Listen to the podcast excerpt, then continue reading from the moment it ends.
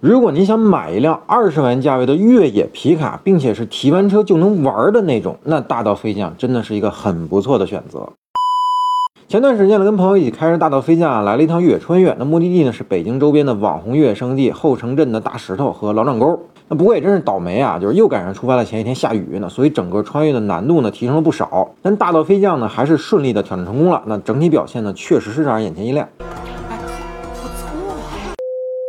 OK，那咱们先来说说这款车的基本情况啊。就这个车呢，是国内著名的越野改装商运良和江铃汽车共创推出的。那如果您没听说过运良的话，那旅行的二七零夫妇您总该知道吧？他们当时开那两台白色的奔驰大 G 就是运良改的，那改装实力就无需多言了吧？那大道飞将都改装了哪些部分呢？那包括百路驰的 K2 轮胎、前后的金属杠和擦踏板，那底盘护板、K-Man 的氮气减震、T-Max 绞盘、射手喉等等这些。可以说啊，这套改装方案呢已经是很不错了。那只要不是非常极端的越野路况的话呢，都足够应对了。那城市路况里呢，2.3T 的发动机和 8AT 的变速箱的动力组合呢很够用啊。那无论是加速超车还是匀速续航，表现都非常好。那驾驶感受呢和一台 SUV 差不多，但有两个不足啊。那首先呢，就 K2 轮胎在车速超过80以后噪音比较明显，但这个呢属于为了性能做出的必要牺牲。还有呢，就是车辆的悬架在小的颠簸路面的时候呢处理的并不好，那传到车内的震动呢有些多。不过车辆的避震器呢有八段可调阻尼。但是因为行程时间紧张啊，我们并没有时间去调试。那也许调软了之后呢，会舒服一些。